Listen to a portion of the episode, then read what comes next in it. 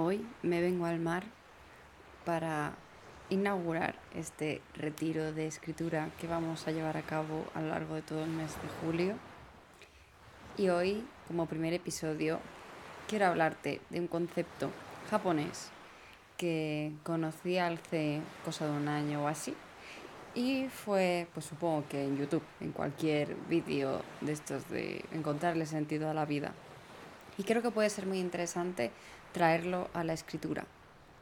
Se trata de el Ikigai y estoy segura de que puede ser que haya alguien que me escuche que haya escuchado ya hablar de este concepto, pero me parece muy interesante. Y es que se dice que existe un lugar en Japón que tiene, no recuerdo el nombre, lo siento, em, que tiene el índice de gente más mayor, o sea, la población más vieja de todo el mundo, la gente que vive más, ¿no? la que tarda más en morir. Y según lo que cuenta la gente de este propio lugar, esto se debe a que tienen una razón de ser, un propósito en la vida, tienen un ikigai. Y cuando estaba pensando en de qué podía hablar en estos episodios del podcast en, en julio, así un poco más de tranquilos, un poco más de sobre qué pensaría acerca de la escritura estando de retiro precisamente, pensé, ¿por qué no empezar hablando de, de este concepto, no?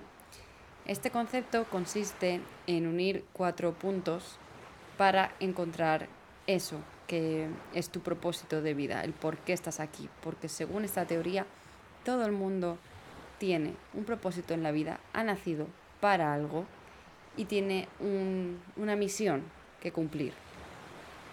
En el caso de los escritores, creo que también se puede, se puede extrapolar a ello, ¿no? Y centrándonos en algunos temas concretos. El Ikigai consiste en unir lo que amas con lo que eres bueno, con lo que te pagarían y con lo que necesita el mundo. Para ponerte un ejemplo, si te gusta escribir y eres bueno escribiendo, ya tienes dos de cuatro. Si además la gente te pagaría por leer lo que tú escribes, ya tienes tres. Y si además escribes algo, que es lo que necesita el mundo, ya tienes las cuatro. Ahí tendrías tu, tu ikigai completo. Ya tendrías ahí tu propósito de vida. Yo lo he dicho de manera muy general, en sentido de la escritura, pero podemos ir ampliándolo hasta conceptos un poco más eh, profundos, ¿no? En el sentido de, ¿qué te gusta? Escribir terror. ¿En qué eres bueno? en escribir terror. Imagínate que no, imagínate que eres bueno en escribir romántica. Entonces a lo mejor no tiene mucho sentido. Tendrías que buscar otra manera o otro ikigai al que dedicarte. Si además te pagarían por escribir terror y tienes ese tipo de historias, esos temas que tratas tú, ese concepto que la gente necesita de tus historias de terror, entonces tendrías ahí los cuatro pilares de tu Ikigai. Y eso está muy bien a nivel concepto de escritura. Es más, el ejercicio que te voy a poner hoy, como retiro de, verano, es intentar pensar en tu Ikigai. Y ya te digo, no tiene por qué estar relacionado con la escritura. No tiene nada que ver, simplemente puede ser otra cosa que te guste hacer. Por ejemplo, vamos a poner el ejemplo de una de nuestras profes, de Bea, porque a ella le gusta tanto la escritura como la psicología.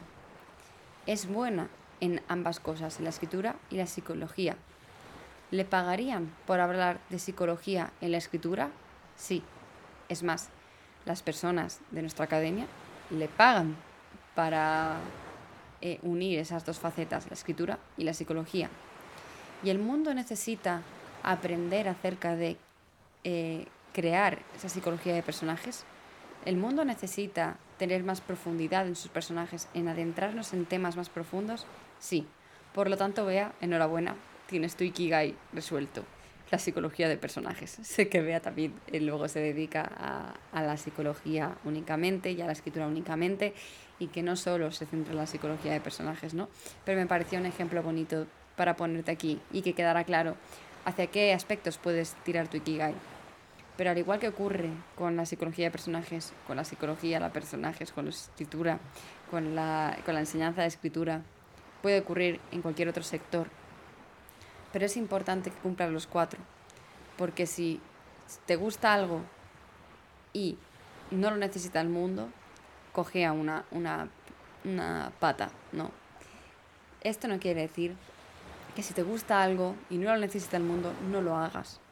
¿De acuerdo? Este no es el mensaje con el que quiero que te quedes.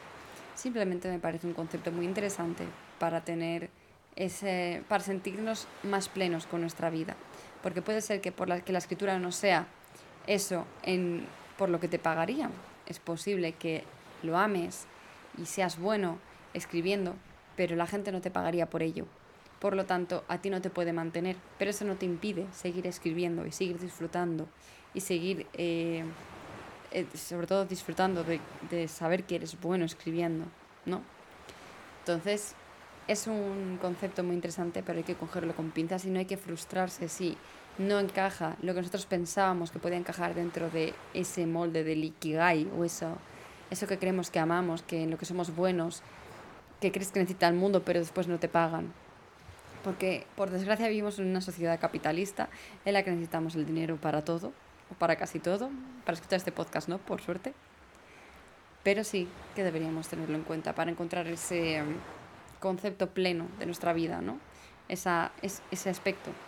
Yo considero que mi Kigai es la escritura, y no solo la escritura de novelas, la escritura en general, escribir como concepto.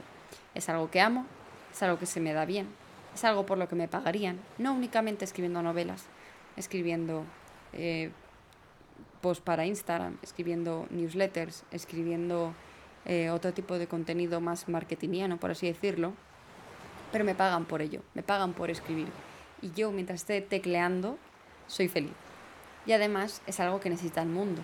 No solo necesitan historias, que sí se necesitan, necesitan a esas personas que saben escribir, que les gusta lo que hacen y que pueden ayudarles a eh, llegar con calidad a esos clientes o a esas campañas o incluso siendo escritor fantasma, a ese público que se merece un mínimo de calidad en sus historias pero que el autor que lo firma no puede dárselo, porque no es lo que ama, no es en lo que es bueno, sí es en lo que le pagaría, pero, y tampoco es lo que necesita el mundo. Bueno, a lo mejor ahí haciendo un poco de mm, introspección, un poco de eh, análisis de mercado, sí que es lo que el mundo necesita.